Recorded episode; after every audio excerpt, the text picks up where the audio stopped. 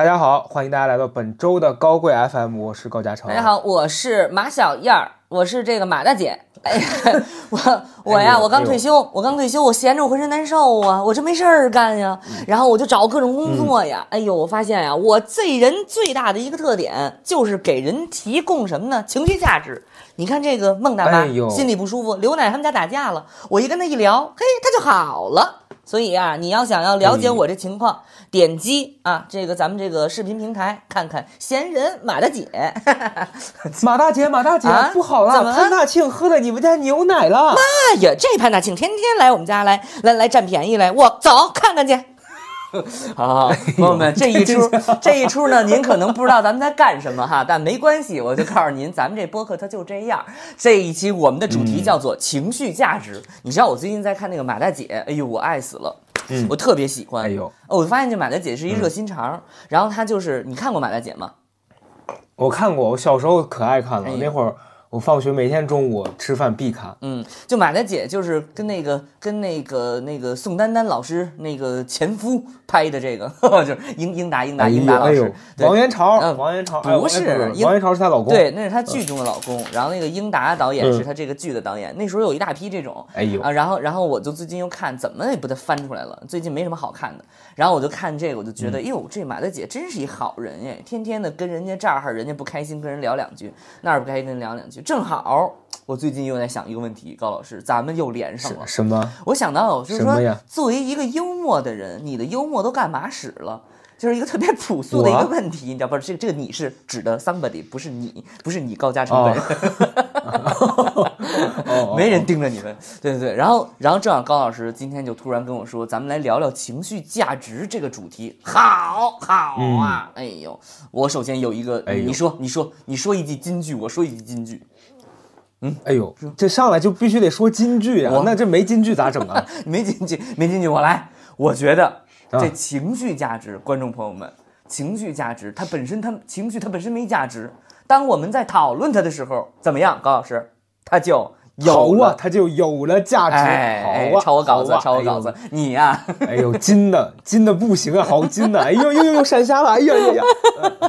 好，我们今天是想要这个效果吗，哎曹老师？对对对对对，你再真诚点，你现在这情绪价值很虚伪哦哦哦你得真诚点 来，你说吧，你怎么突然又想到这个话题了？这个词其实大家在生活里面肯定近几年经常听到。我觉得咱俩也是，对，咱俩也属于就是常常听到这句话的人，嗯就是这听众啊，包括很多朋友会说，哎，你们提供了这个情绪价值。哎，我其实觉得吧，这个词它很不简单，很不简单，说你就直接说吧，嗯直接说你的负面情绪吧。因为对，不是不是 不是，我觉得情绪价值这个东西，它就是不可或缺的一一种这个能量来源吧。嗯嗯啊嗯，因为我你提到这个词，我想到最直接的几个人，嗯我觉得一个是这个服务行业的人，嗯会需要提供这个哦，啊还真是。还有一个，还有一个是这这种就是专门的这个心理从业者，嗯我觉得就这两个人是我最直接想到的。然后你要说作为一个个人，他身边可能就是呃，可能你会希望朋友能提供这个给你，嗯然后你也希望你的伴侣能够提供这个给你，嗯但好像大家现在对家人能提供情绪价值的要求就不是不是那么的多吧？对不是那么高啊就是有是很好，但是就如果没有，大家也不强求。咱没家呀，问题是咱现在没家呀。哎哎啊，不是，我你你不是你自己单元上来讲，你在大城市生活，你哪有家呀？你肯定有父母，对吧？但是现在当下的嗯年轻人，实际上他没有那个子单元的家庭嘛，就是他现在结婚的人很少嘛。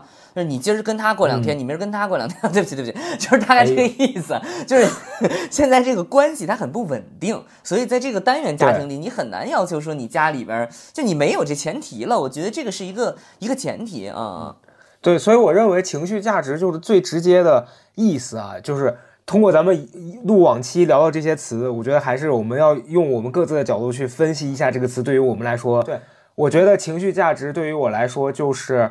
当我和这个人进行沟通或相处的时候，嗯他让我在心理上感受到我这一段时间的花费是值得，且我没有在内心上面受到消耗的一种体验。哦，所以你是从一个受众角度的来看这个话题。我是从一个，对。我是从一个布散角度啊，就是因为我生活中太多的，就是我生活当中，包括比如咱们做播客，我做自媒体，我做短视频，我听过太多的这种，就是近两年吧，说，哎呦，你你真的给我提供了情绪价值，所以每一次听到这四个字，我自己就会觉得这是一种高价捧杀，就是一种荣、哎。荣誉榜捧杀啊，就说，哎呦，你给我情绪的情绪价值，好，回见回见，就是你让，我很我我我我我发现这个东西它是很难量化的。我很这个东西很难去变成一个价值评判。虽然我们在用情绪价值这四个字，似乎就想要把它变成价值化，把它量化。然而这件事情你会发现它根本无法量化，这是我最深刻的体会。你比如说我做短视频，我我之前模仿的各种短视频，或者我那些搞笑视频，百万播放，我落什么好了？没有啊。就是他，对我我就很实在啊，你点了赞了，没有什么，没有什么。如果我是一个通过提供情绪价值而生活的人，我会因此而很苦恼。就是好在现在我自己有工作哈，朋友们，我有工作。就是如果我是一个要提供情绪价值而工作的人，我会很苦恼，因为这个东西在我的劳动当中无法计算。你想，如果我是一个纯粹的自媒体，我是一个娱乐号的主播。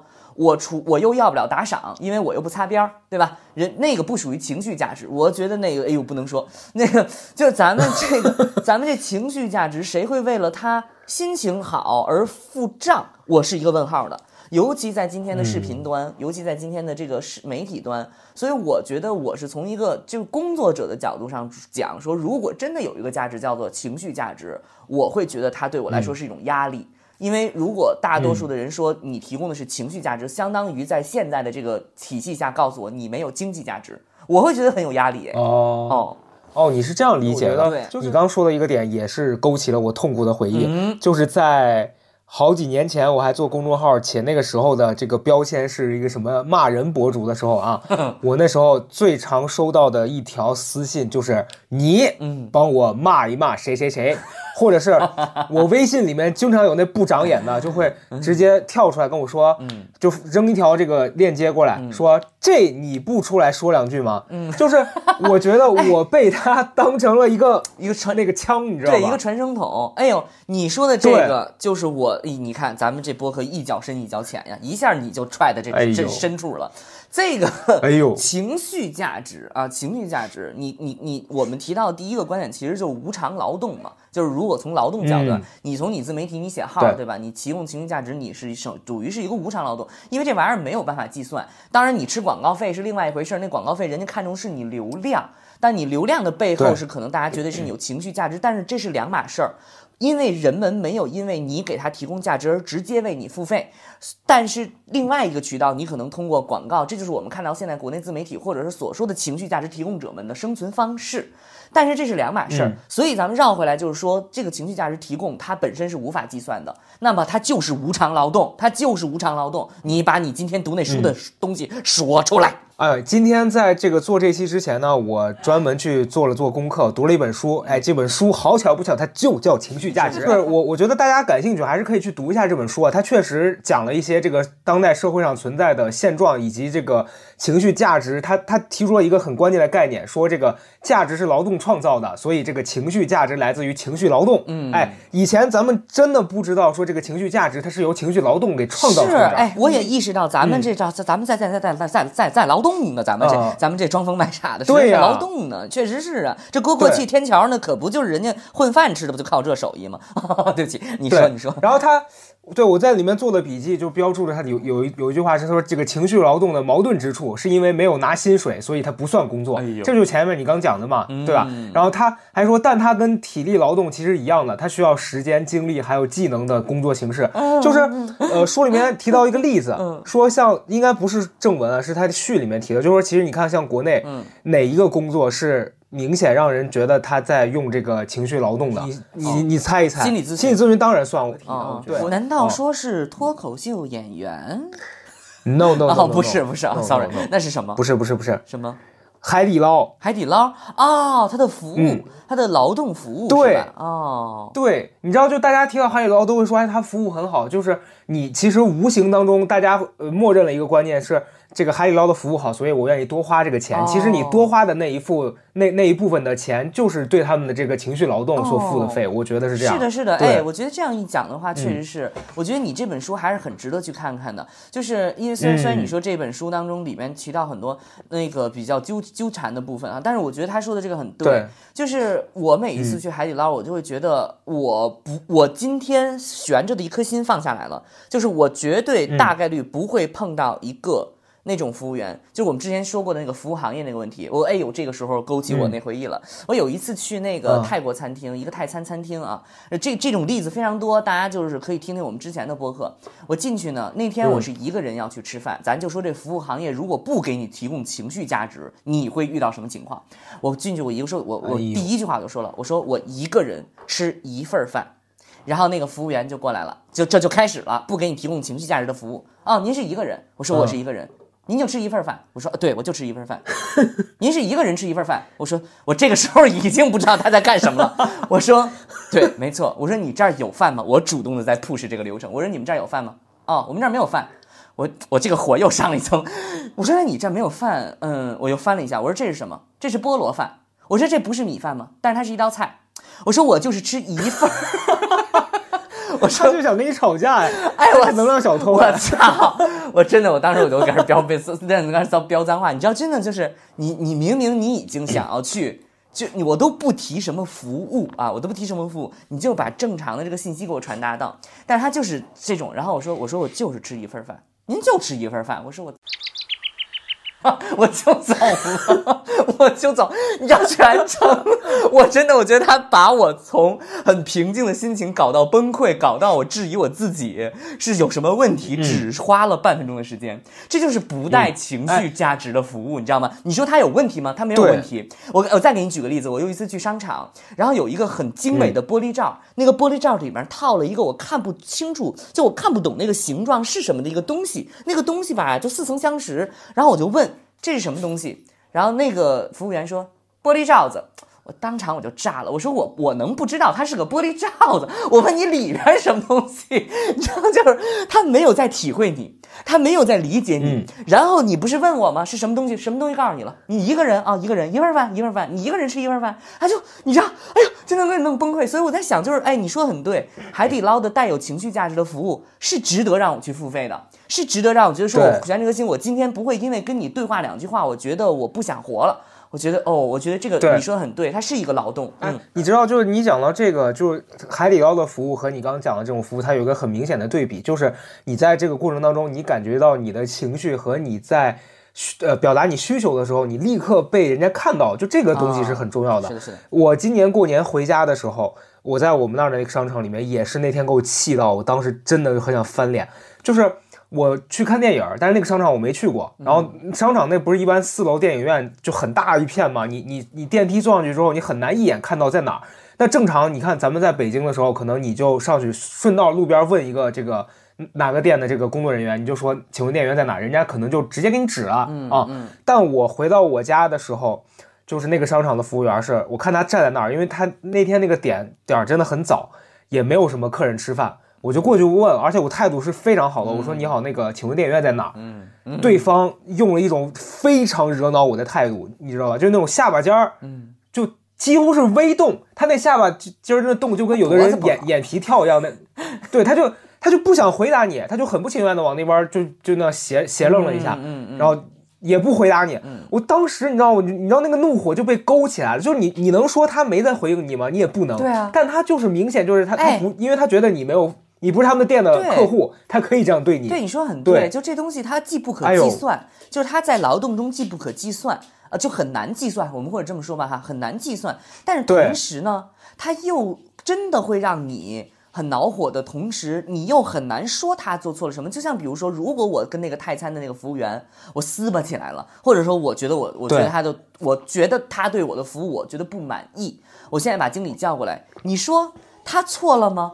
你你就说经理说哟怎么了怎么了？我说你们这什么服务员？他说怎么了？那服务员说他说他要饭。他说他要吃饭啊，我说对，我要一个人吃饭。服务员说对，他要一个人吃饭。你说这东西他说错了，他也没说错，但是他就是给你搞火了。所以这个东西也确实，你作为消费者或者你生活受众来讲，你也很难去量化指责他啊。哎，我觉得恰恰就是这个原因，所以今天很多服务行业很难在这个方面去去那啥。其实它是一个隐性价值。这个隐性价值是很难被体现出来。那个情绪价值这本书里啊，就这本书它提到了一个点嘛，就说这个在服务行业，因为这个情绪劳动不被人重视，嗯，所以他说这个服务员几乎是靠情绪劳动为生，但是人们认为雇主可以不用为此而付费，嗯，就这是这个社会上现在一个很普遍的现象。你看大家现在就咱们咱们这些听众，很多人不是每天说这个啊。你你看，咱们一睁眼看到咱们这个微信群里面第一句就是经常是一个人跳出来说：“哎呀，又要上这个破逼班啊！” 然后就是说开始开始给这个为了服务领导开始装了。嗯，就其实他没意识到他在讲的他在装的这一部分，嗯，也是他在为他的这个情绪劳动在在做付出呀。哦，因为。照理来说，如果咱们没把这个事儿分的那么，就其实真实的情况是我们没把这事儿做的那么细分。你认为你只是付出了这个工作的劳动，那如果你只用提供你工作的劳动，不用提供情绪的劳动，你不用去装啊。对啊，就领导问你干嘛，你你可以像那个服务员对我一样，领导说，对领 领导说你那个这个项目怎么样了？你说你你就说教你自己不会看吗？你可以这样吗？这项目咋样？你当然是想这样。对你，你不会这么做呀？对，哦，所以这个上班合着大家这工资里头有一部分也是吗？哦，工资里边我觉得可能不是，但是你那绩效里头可能是那一栏叫做工作态度和沟通效率以及管理成本。哎呦，熟悉不熟悉啊，朋友们？这几个词，我的呀！啥叫管理成本呀？什么叫对你的管理成本呀？就是你听不听话呗。什么叫做沟通效率啊？就是你那说那话，你中不中听呗？对。对不对？是工什么叫工作态度啊？曹老师，我现在知道为什么了。嗯，什么为什么？我知道为什么。什么什么为什么？你记不记得？你记不记得？嗯，那个去年有一个不长眼的公司给我发邮件说要找咱们俩去他们公司里面做这个内部的分享，后来。及及时取消了，我猜想这个就是 这个大领导听了咱们的播客，知道咱们这去了，他们这这就可就完了，哎呦，就难管理了。原先那个绩效还能给你 PUA 一下，管理一下，然后这好家伙，请你们两个，呃，我跟大家说一下前情啊，是有一个公司，然后想说让我跟老高去那个公司，哎，还挺远，在上海，然后然后再去那儿哈，然后去给人家公司里的大家工作劳动者们啊，提供一些情绪价值，给大家疏导。但殊不知，我们这路线是想告诉大家，你情绪出了问题，是因为你这工作有问题。哎呦，然后后来人工作如果有问题呢，怎么办？换工作解决这个问题，换工作，裁员裁的大动脉上去了。然后后来人就没让我去，但是我觉得不是啊，但是我觉得不是。我我我我觉得我觉得我觉得，但是你说的有一个很对的一个点是在于什么？哎，我觉得你又启发了我一个点，就是我们在平常的。表达过程当中，我也经常反思自己，就是我的这个对话对象到底是所谓的这个消费者。还是所谓的朋友的听朋友式的听众，我觉得恐怕可能更多的是后者。因为如果我要是对话是消费者，那我就应该让那些企业听到我其实是一个可以帮助他们梳理这个东西的一个人。我如果我对话的一个是一个消费者，那我就应该让大家知道我是值得你去付费的。你得我有一些东西让你去掏钱的。但其实我在我自己的表达里面，我并没有这个意识，我我没有这个意识。但是你说了之后，我才意识到说，其实我很多的一些工作或者我的一些。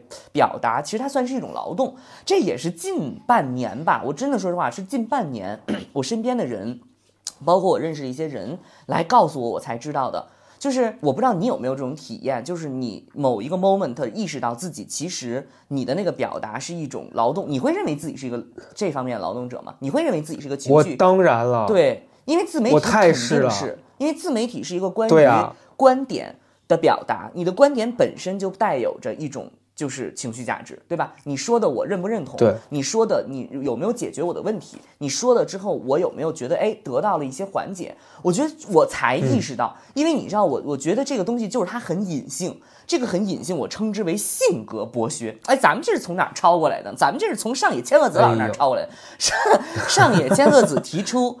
无偿的家务劳动的背后是性别剥削，咱们富贵偶子也要提出，无偿的情绪劳动对背后是性格剥削。哎呀，我这太有的说了，我跟你说哎呦。你有没有这种体验？就是你生活当中，你是一个很健谈，你是一个很会给别人疏导情情绪的人，谈不到多专嗯业，但是你经常会深夜或者是得到一些信息，说有人想找你聊天儿，你的朋友想找你聊天儿，对你的朋友想跟哎呦，你说话，太有了，对，然后太有了！对我跟你说，我我大吐苦水，你你给我一分钟，哎你说我今天要开始。哎呦，你说这今年过年回家呀，嗯这这我爸突然跟我说，说你某某叔叔的儿子想要认识你。嗯，我说你等一下，这个某某叔叔我就不认识，我他他儿子为什么要认识我？然后我爸就说那叔叔是他的同学，他俩以前多少多少。我说那。我说就是这样的，我说因为我过年很忙，那期间就那么几天，我想见我的朋友，所以这个人呢，既可见可不见。嗯，然后突然有一天早晨呢，哎，人家就突然就是打电话说我们今天要来了，那就来，那来就见呗。嗯，但是确实你知道吧，就是这种情况发生，就他说这个人很想认识你，嗯他想聊跟你聊一聊。嗯，但我后来发现啊，其实我们俩那天，嗯我和对方那个人都在完成所谓的情绪劳动，哦你知道为啥吗为？啥？因为他也我我能感受到那个人也不是真的想认识我，相我也没有亲啊是你，然后你俩坐在那儿尬聊，其实你们就是在在互相的那个应付了事。对，对，你们就是为了完成双方这个父母的这个这个这个意愿，你这跟跟相亲确实很像，就那种感觉。嗯所以，所以，哎呀，就这个东西怎么解决呢？就生活里面有很多场景，你都不得不提供这个情绪劳动。那你身边有比如说同嗯事心情过得不好找你聊的吗？有，嗯，也有是吧？过去也有。我给你举个例子啊，我自己身身上的例子，嗯我真的不跟你讲，我不真的不跟你吹。我上一家的公司，嗯就是因为它有分很多组嘛，它每个组的情况嗯不一样，但我这几个组都待过，我待在哪个组，哪个组就不打架。我待在哪个组，哪个组大家就是心态特别平和。后来我一走，那边就出问题，一边走就出问题。后来我就、哦我就看清了，我说呀，你们最大的问题不是现在这个绩效考核，也不是你们现在这个工作机制，是你们现在这个心态呀，没有人给你们提供情绪价值了。我走了，哦哎呀，你们想不开了，哎你们就开始觉得，哎呦，这个人有问题，那个问题。我说跟你说，就是这么回事儿。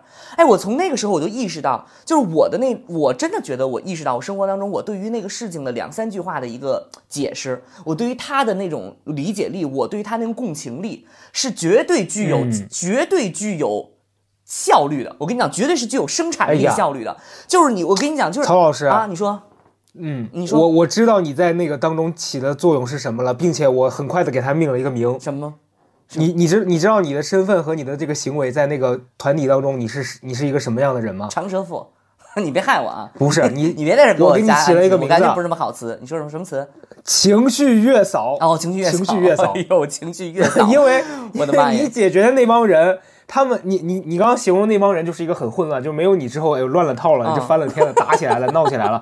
他们不会管理自己的情绪，且不会给彼此之间进行这个情绪的对。这个疏解，对。所以他们需要一个擅长这个事儿的人帮他们做一个稳定。对就特别像那个小婴儿，他啥也不会，然后需要一个人来管理他，来陪伴他，来教他。对那小婴儿没有月嫂就乱了套了，但是因为你就是情绪月嫂啊。但是因为我性格又特别的好，然后我对于事情就大嗯家理解力，我就是共情力很强嘛。我我其实那个共情，我只嗯能说就是说我不是要陪着你一起怎么样，但是你的那个困惑我马上能理解，因为我也不知道为什么，可能我就有个 sense。然后其实咱们都是，就咱们这种都是很很那什么的，然后我就能够两三句可能让他哎就理解了。我就发现哎，我其实是在我其实是在提供价值哎。你知道，如果要是在这个里边我不说这个话，我不讲这个话也 OK 的，但是就是哎别的组鸡飞狗跳，那你对吧？你你你，我觉得他们应该给我加钱，我觉得这个这个上家公司应该给我加钱，应该给我加一个叫做什么什么调解费还是什么之类的，就是我觉得我起到了非常重要的作用。然后我就觉得发现这一种什么性格剥削，什么叫性格剥削？是的。你知道我有这个性格，你知道我有这个能力，你就每次来找我，然后你们这帮人就每次来找我，然后呢，你每次都开开心心走了，你耽误的是我的时间，你耽误的是我学习我跳湿坡舞的时间，然后我我的钱，我的钱呢，我的价值呢？我觉得这就是一种剥削。当然有人说，哎，你也社交了，你也得到谁的人别人的认可呀？我实话说，我谁需要你们的认可？我谁需要你们来告诉我说，哎呦，你这人真想得开？我他妈谁需要你们这些认可？所以我觉得很亏呀。你你知道，你讲这个，我也想到，就刚前面咱们讲的这个做自媒体嘛，你刚你刚刚分享的是说，在做自媒体的过程当中，嗯，比如说你你要提供很多这个内容的输出啊，什么这方面，它是起起到一个情绪价值的作用。嗯其实我觉得很多现在的这个自媒体博主啊，包括这个相相关从业者，就是这些工作的售后服务，其实也在提供这个情绪劳动。哦所谓的售后服务是啥呢？就是比如说你作为一个博主，你发了一个视频，对。你发了一个视频，然后你的视频在后面被讨论，你的评论区，嗯有有一些可能对你起到一些攻击啊什么这些的，嗯它其实都是在，我觉得过多的摄取你的这个情绪哦劳动，呀在在要你这个价值。嗯没错，哎，你说的很对，情绪其实是一种能量，对不对？情绪是一种能量，哎，你哎，你这样一下就点醒了我一点。哎呦，我觉得这一期蛮好的。嗯就是我我之前有一个观点是，能量既然是流动的，那只要你接接触到连接上，你的能量都会大幅流动。比如说互联网。如果你连上了互联网，你作为一个自媒体，你连你想想，你生活当中，你一天最多见三个人，上了公司最多打招呼、吃饭、聊天十个人。但是你一旦成为了一个自媒体工作者，你连接了上成百上千上万的人，这些人对你的好评、坏评，尤其对你的攻击或者对你的诉求，都变成了你可见的，其实你就已经发生连接了。那个能量就是要互相流动的，那个能量就是互相流动的。对我觉得这一点就是是的从你从其实它极端的体现就是网络暴力。极端的体现就是网络暴力。我通过对你的暴力，我通过对你的这个施施发我自己情绪的那个负能量，对吧？然后你会看到，其实有很多很多这个，我觉得是哎，我觉得是个问题。嗯嗯嗯，嗯嗯，而且就就这个情绪情绪价值这本书里面，它有有一句话，我当时在读的时候我感受没这么深，但是咱俩在聊这个的时候，我突然理解它的意思。它里面有一句话说，在公共场所有人关注的时候，社会将情绪劳动强加于弱势群体，使其起到这个幼儿化、无效化的作用。就是一开始我没没太理解他在讲什么，可能是当时我理解的是他在讲一些可能就是男女之间，就是因为某一方提供了这个。长时间的这个情绪劳动使另一方变得这个幼儿化。我在想，其实你看现在上网是不是就是大家过度谨慎这个行为？比如说，咱俩经常录播课，聊到一个东西，咱俩立刻会停，说哎等一下，我想想这个话怎么说合适。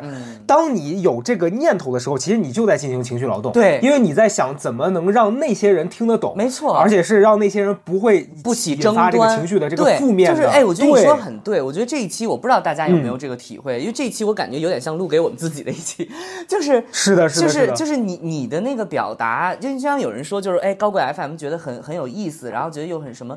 其实我自己后来反思回来，我觉得是有，而且我你知道，我前两天哦哦，跟大家透露一下，我们之后跟许吉如一起来录一期。我那天不是跟许吉如去吃饭了嘛，嗯然后许吉如就说说你你就他他就指到说我们这个播客虽然很多地方非常的就是那个听起来很愉悦，但其实也是刺破了一些东西的，就是也是刺破了一些东西，嗯但是这个刺破本身又不伤害别人，然后他觉得这个东西很神奇、很奇妙。然后你这样一讲，我觉得这就是一种劳动的技术问题，你知道吗？你作为一个语言，你作为一个语言工作者，你作为一个语言表达者，你是否能够在你的那个语境里找到一个既针砭时弊又很快乐安全，然后又得要让人觉得说，哎，自然而然，这不这不是技术，这是啥呀？这不是劳动，这是啥呀？哎，你知道哎，我觉得你讲这块儿我又有感触了。我今天中午我还跟老周，我还跟老周说呢，我说我觉得我现在在做这个高贵，嗯，尤其是和前几年我在做公众号，我我。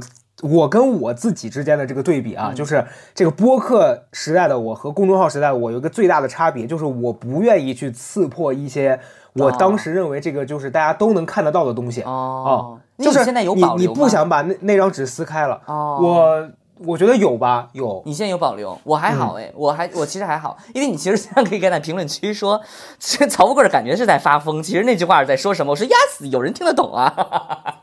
哎，不是我我我要解释一下，嗯。我的保留不是说我因为就是害怕被伤害或者是伤害谁，我而就是说不说全部的老油条了而是说我会有方法的，这就是你刚刚讲到的这个调整，所谓的产品升级吧，我认为是。哦，嗯我觉得是，我觉得是。哎呦，这个可能大家有点没听懂了，咱们又得再进运用一下技巧了。什么意思呢？咱们就是说呀，嗯原来高老师炒这大锅饭，哎呦，你不是口重吗？给你放盐，盐来吃。后来大家哎哎，后来大家说什么？哎呦，我们拒绝三高。高老师说，那我这饭也得卖呀，那我怎么办呢？给你来点臭豆腐吧，有味儿，来吃去。就是他不再用过去那种很尖锐的或者那种方式来表达，但是他一样还是在做表达。你说这就是劳动技巧啊，是这就是劳动技巧。对呀哎呦，咱哎呦，我的钱呢？我的工资呢？哎，为什么我们做了？但我现在就要哭哭诉了，为什么我们做了这么多的什么内容、产品的升级，我们钱没赚着呀？哎我钱都让那咪蒙赚去了呀！全在全在，哎呦，全在，你一定要点出名来是吗？咪蒙哎呦哎呦我觉得说到这个话题，我觉得我又想说我也要去年代当后妈了。我跟你说，哎我真的我忍不住了。你要你要去八零年代当后妈了，咱九零年吧，咱九零年啊。那个，哎，我觉得你说这个很有道理啊，你说的是很有道理。就是你看什么，这这个提到，哎，咱们现在进入进到第三趴了。首先，我们知道情绪劳动，情绪劳动是一种劳动，情绪价值是一种隐形价值。第二一个就是我们遇到的情况，第三情况就是说，情绪提供情绪价值的人，他到底能不能从中获利？我们所说利益一定是 cash。Money 啊，你别跟我说什么这个奖奖励什么夸耀啊，咱们就是因为我今天就是很很坦诚的在跟大家分享，就是作为一个情绪提供者的一个一个一个视角吧，就是你会看到有些你的同行，有些这个门类里面的人，对吧？他就是在投其所好，他就是在收割大家那些我称之为非常低端的情绪。就是我现在就有负能量哎，我现在就想骂人，我现在就是想要爽一把，纵使这个爽的背后没有逻辑，纵使这个爽的背后它是一个人性至暗点的爆发，哎，我就是收割你这一点。我觉得这个有点像什么？这个有点像那个腰间盘突出。你腰间盘突出，你怎么坐着舒服呢？你歪着舒服，你躺你你垮着舒服，但你越歪着越垮着，你那腰间盘突出就越严重。就是他就是知道你这点舒服，我就老是抠你这个点，老挠你这个点。但你那个点，你知道人的怨恨、抱怨，还有那种呃，就是脱离实际，就说说实话，就是那种意淫，它其实都是一种情绪需求。但这种需求，你不断的被满足，你会发现这种被满足，它挣挣得盆满钵满。哎呀，我有时候有时候我觉得很难受，所以我就在想，有时候你说这个情绪劳动工作者，我觉得你刚才说那个，就是钱去哪儿了？我觉得这就是一个市场化的问题。生活里面，你比如说你做这个服务行业，为什么大家会觉得服务行业的人，为什么大家会觉得服务行业是一个比较相对来说技术含量比较低的工作，且很多人的观念里面会觉得说他是找不着更好的工作了，所以他才去做服务行业，就是因为他其实没有把这个工作当中的这个情绪情绪劳动包含在里面，他认为这就是一个就是有手有腿就能干的工作，但他其实忽略了情绪劳动这一部分。包括我今年过年回去，我在跟我家里面，我跟我家人聊到这个关于说以后这个养老问题嘛，就说因为现在这个独生子女的问题，可能以后会有一大批的这个人会面临要住养老院的问题。然后当时我家里头人就提出关键说啊，你你说你不知道这个养老院的环境有多么的恶劣，怎么怎么地的，就是。其实他他们都忽略了一个问题，是为什么他们会认为那个地方的环境恶劣？除了这个物理上的条件上的这个恶劣，就是那个地方没有给到这个所谓的情绪劳动。因为因为你想想，就是假如说你现在要去住一个养老院了，你肯定希望那个地方的环境就是你你住了是舒服的嘛，对吧？那个床是舒服的，然后干净的，然后那个里面的护工对你的态度是好的。他虽然不至于像你的亲孩子一样，但至少在见到你的时候是微笑的吧，而不是打你骂你的，就是或者怎么样。就但是咱们现在的这个社会环境，我觉得是没有给到这一类的工作，就是他没有为这个这一部分的这个情绪劳动做出相应的这个奖赏的。对，所以导致这个东西是被忽略的。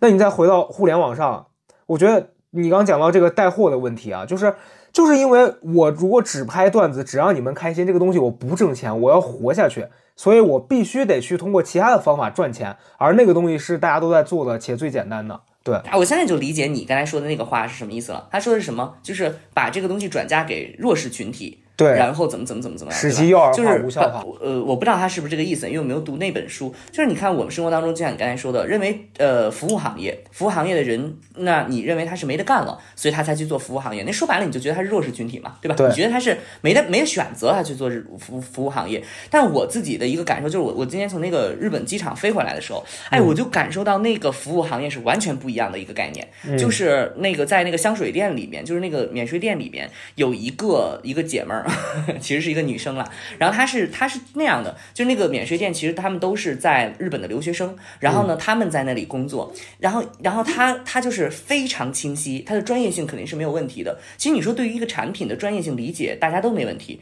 你甚至说一个大学生的一个实习生，他怎么可能会有一个十年二十年的柜姐的经验丰富？啊，对吧？他肯定不如他的经验丰富，但是这个女孩就上来就是她给人的那种感觉，给我的那种感觉，包括她就是跟你言谈话语之间的那个语言，然后包括她对于你的那种关怀，这个东西人是可以感受到的，对吧？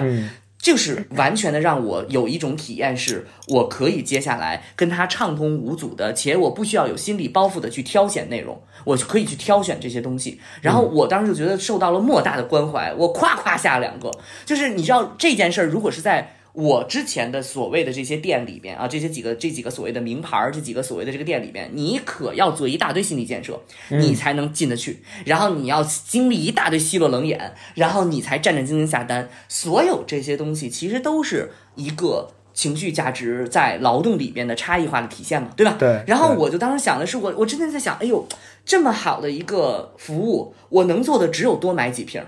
哦，我能做真的只有多买几瓶儿。其实我跟你说，当时我买了，我我原本就是想打算买一瓶儿，然后他给我的这个这个这个什么，我觉得我觉得他讲的太好了，我觉得他对我让我觉得我心理上的芥蒂放下了。我首先想到，你知道是什么吗？什么不说这瓶香水在国内什么价格，我现在想的是，我下一次如果再去买香水，我碰不到这么好的服务，我可能连买都不会买了，哎我可能连去都不会去了，所以我干脆今天我就把它买了，所以我就买了两瓶。然后我就觉得，哎，这个就是那个服务业当中的情绪提供的一个表现吧。所以在这个里边，我想我想说的是啥呢？就是说，作为消费者，作为我们来讲，如果我现在在一个消费者的角度上，我意识到我的服务是掺杂了情绪价值的，我也应该回馈与尊重和回馈于我该体现的东西，不是说我要给他小费，不是说我要非得多买一些东西，对而是说我观点态度上要给他一些尊重，这个东西也是对于情绪价值劳动的一种认可。可是我们在生活当中，其实你会看到，连这一部分都就是大多数人其实都很难做到，觉得哎，服务员你对我这样是应当的，服务员你对我这样应该是好，应该是应该的。其实我当然，我们当然不是这么觉得，可是你会看到，所以我就问题就是说，提供情绪价值劳动，这真的是大众需要的吗？你懂吗？就是如果说大众真的自我警醒、自我意识到，我需要在生活当中各种服务和消费当中被提供实用价值以外和情绪价值，那他就应该对情绪价值提供者报以尊重，或者是经济上的补偿、or 一种东西，你知道吧？包括这个哎体系。然而，我观察的情况下是，个体并不这么认为或没有意识到，而这个体系也并没有照顾到这些真正能在岗位上提供情绪价值的劳动者。嗯是的，嗯嗯嗯嗯，你说的非常好，就是你虽然没看这本书啊，但是你把这个书里面的这个核心的观点已经说出来了，他就在讲这件事儿，他就在讲这事儿。谢谢大家。对，因为你谢谢大家。你你知道，就我今年过年回回回北京的时候，我在这个回 程的这个高铁上就遇到一个事儿，就是有俩这个现眼包，这俩人没买票，然后坐人家那车上呢、也不补票啊。然后完完了，他坐在人家那个座位上，然后那个乘务员就过来说他，说你你们那个先生，你要不要补一下票，或者是那个、嗯。就是你们就站起来，因为你们的票其实在上一站已经到了，你们没有下车，但是你们现在不能坐这个位置，这是我们的规定。嗯，于是这俩现眼包呢是一对夫妻，就开始在在车上大吼大叫，对人家那乘务员，你知道吧，发疯说你们就针对我，嗯。你们就是那个我坐一下怎么了？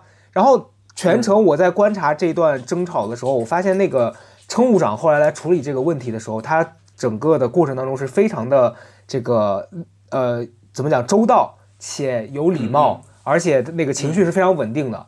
就我现在在回回想那一段的这个处理，他其实就是在除了完成自己本职工作以外，他就是在提供这个情绪劳动。因为本身如果大家都去遵守这个车上的规则，且不给别人增添这个就是服务以外的麻烦，他是不需要提供这这部分的这个服务的。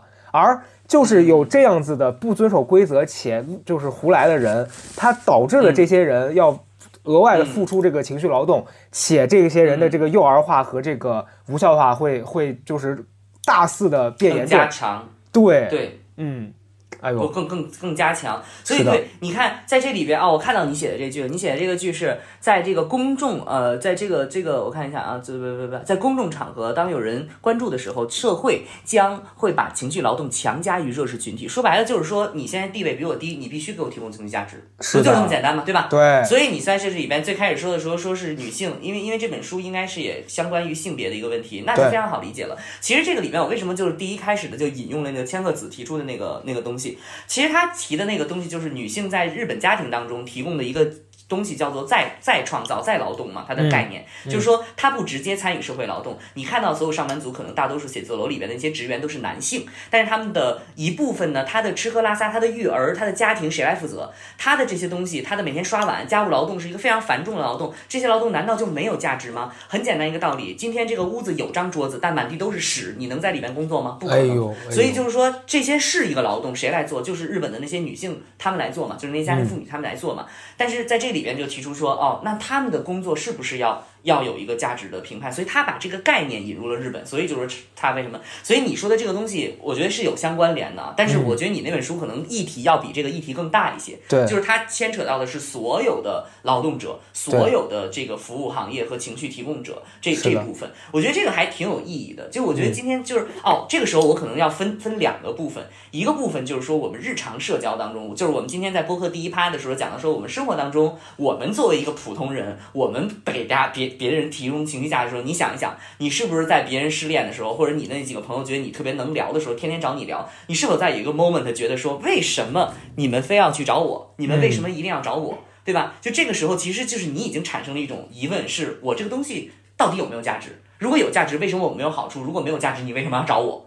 然后把这个东西，如果它变成了一种劳动形式之后，你就更理解了那个大家对于服务行业的态度，大家对于现在我们所说的提供情绪价值的那个态度，那个暧昧不清的态度，那个暧昧不清的态度，就像你的朋友在找你去倾诉的时候那个暧昧不清。其实就是我们去接触服务行业的那个暧昧不清，是我买的是你的产品，我不需要为你付，我不需要为你付钱，但是我同时又要求你必须对我好，哎，这个就是一个，这个就是一个矛盾之处嘛，对吧？对，嗯，其实其实最后，其实我觉得你说的是对的。其实最后才讨论到极端化的一个体现，就是自媒体。就自媒体里边，你会发现，这个时候你就会发现，有些人在评论区里要求说：“你为什么去接广告？你为什么去那啥？你不是要给我说开心吗？你你广告我听感特别不好。”这东西就是他会认为这你对我的情绪的辅导，你对于我情绪的疏解是理所应当的。对，你你要对我对你不应该做此之外其他有价值的事儿，因为我你要给我提供的是免费的，且是完全无瑕的。哎，这真的是一个问题，所以我就要回到最开始那个问题，就是说大众或者说你这个你是 somebody everyone，你是否觉得情绪价值是一个价值？你是否觉得情绪劳动是一种劳动？那这个问题就抛给大家了，哈哈哈。本期对不起，我就是一直在剖析，没有做这个刷榜。哦，对，就是我我还要分享一点是这个书里面有有一有一句话，我当时把它记下来，我在读的时候我就很有感触。他说，今日与过去时代的关键差异不是情绪劳动不再有价值，而是即使社会就在榨取情绪劳动，但也不承认它有价值。你知道，我觉得这个是嗯。非常糟糕的，就是就是咱们今天今天讨论的这么多，就是你会发现情绪劳动发生在每一个瞬间，就不管是你在线下买东西遇到的那个服务人员，嗯。还是咱们现在哪怕是做了这个博主，你和这个网友之间的关系，它都是存在的。嗯。但是很多人是忽视它的。你看前一阵儿大家讨讨论，我我要哭了，我要哭了。你你你你冷静一下，嗯，你现在别榨取我的这个，你别偷我能量啊。OK OK，好好，对就是你包括前一阵儿，咱们这算第一趴，咱们算私交，哎哎咱们不算，咱们算私交。你说，哎呦呦呦呦呦，你你又给我在这儿，不是，咱们算利益共同体呀、咱们算是婚姻关系呀、你怎么能在婚姻啊？你说，你说，谁跟你结婚了？少在这儿放屁。一一种经济体嘛？啊，你说，你说，你说，嗯嗯，对，所以所以其实你知道我我今天在看这个书里面，它其实后面它给给一些这个，就是它里面举了一些具体的例子，比如说女性在婚姻当中受到这个长期的这个情绪勒索的时候，她应该怎么处理啊？各，然后它嗯有有一有一趴我记下来的，但我觉得这句话是可以通用的，它不光是呃嗯针对我刚刚讲的这个问题，他就说学会容忍更多情绪，接受不可能每个人每时每刻都开心的事实。啊，然后当你不再提供这部分情绪价值，其他那些享受者就得承认这种劳动的存在。我觉得这句话嗯值得思考。你知道有有一些场合里面，你是就比如说我们作为这个博主，我们会嗯默认我们应该去提供这部分的情绪劳动，因为这可能是我们工作的一部分，你必须得享受这个。对对对但用我们举例子可能不太恰当。就比如说你在生活对对对我们不太恰当。问题是我们除了情绪价值，没法给大家去考公考研，给模拟哎呦题呀，对吧？你说你说，那 那那我那我不同意了。今天我这微博私信还有一条，他给我看笑了。有有一个朋友说、说高老师，嗯我们家楼上小孩特别吵，我该怎么办？这这哎这我怎么解决呀？我我我不能说说你把那小孩送走。不是你只能说我们家里屋还有一间，你要不要三千？三千一个月，哎你给他提供一个 一个租房的哎资源。呦哎呦，很很不妙。哎 对，我觉得他表达这段意思就是说，其实，在一些呃，比如说角色、一些身份角色里面，就比如说你作为这个家里头的这个呃妻子，就就是可能很多很多女生她会对妻子在家提供了很多这这部分的情绪劳动，比如说你就是要比你的丈夫多承担这个家务劳动，或者是嗯你、你就是在一些呃孩子的孩子的那个教育上面，对，啊然后什么对，你教就得提对教育的供更多。这种问题。其实之所以你的这个价值没有被承认，是因为你一直在默默的承担，而对方没有意识到你做的这部分它其实是劳动。他就告诉你说，你嗯今天不干了。你看很多日本电影里面经常出现那种崩溃的那种家庭主妇，就是今天我对我啥也不干了，我就然后突然我离开这个家了，这个家意识到我重要了。他就是说，其实哦就是你不再提供这部分情绪劳动了，那那部分享受者他就得承认你这个劳动存在了啊。哎，你的这本书是日本人写的吗？不是不是，他是一个，我看看，他是个英国人，美国人，英国人英国人，罗斯哈克曼对 Rose 英国人好，嗯，英国人好，英国人也在思考这个事儿。你说，哎呀，哎呀，哎呀，所以他最后就说，每个人都要为自己的需求负责，每个人都要为自己情绪负责。对，确定需求，满足需求。哎呀，不是这倒数第二句是哪国口音？他怎么还带调啊？这 我刚才唱歌啊，啊啊嗯，那哎，我觉得你这本书很值得大家去看一看。你虽然最开始跟我说它反复可能就是一个呃性别权益问题，但是我觉得它是一个社会问题。然后我我觉得这本书可以去看一看，我也可以去看一看。我觉得这本书的价值可能呃会比我们今天聊的更多啊。还有一个啊，还有一个，我刚才说什么？就是呃我最近也在思考一个事情是什么，你知道吗？就是你看它这里边强调，就是它里边应该会提到，比如说在家庭当中，女性也就是妻子这个分量，它提供了更多的情绪价值。其实这件事情在过去来讲，大家都是墨守成规的，认为它就是应当的。但现在为什么大家开始今天反思这个问题？其实也是最开始我想说，我原来就有发过一条微博，我说的是旧有的秩序已经正在瓦解，新的东西还没有补充。就是我当时为啥想到这个点呢？就是哎，虽然我白天在发疯，但是我晚上有时候会哎，突然就你知道就听到一些声音，我就在想的是。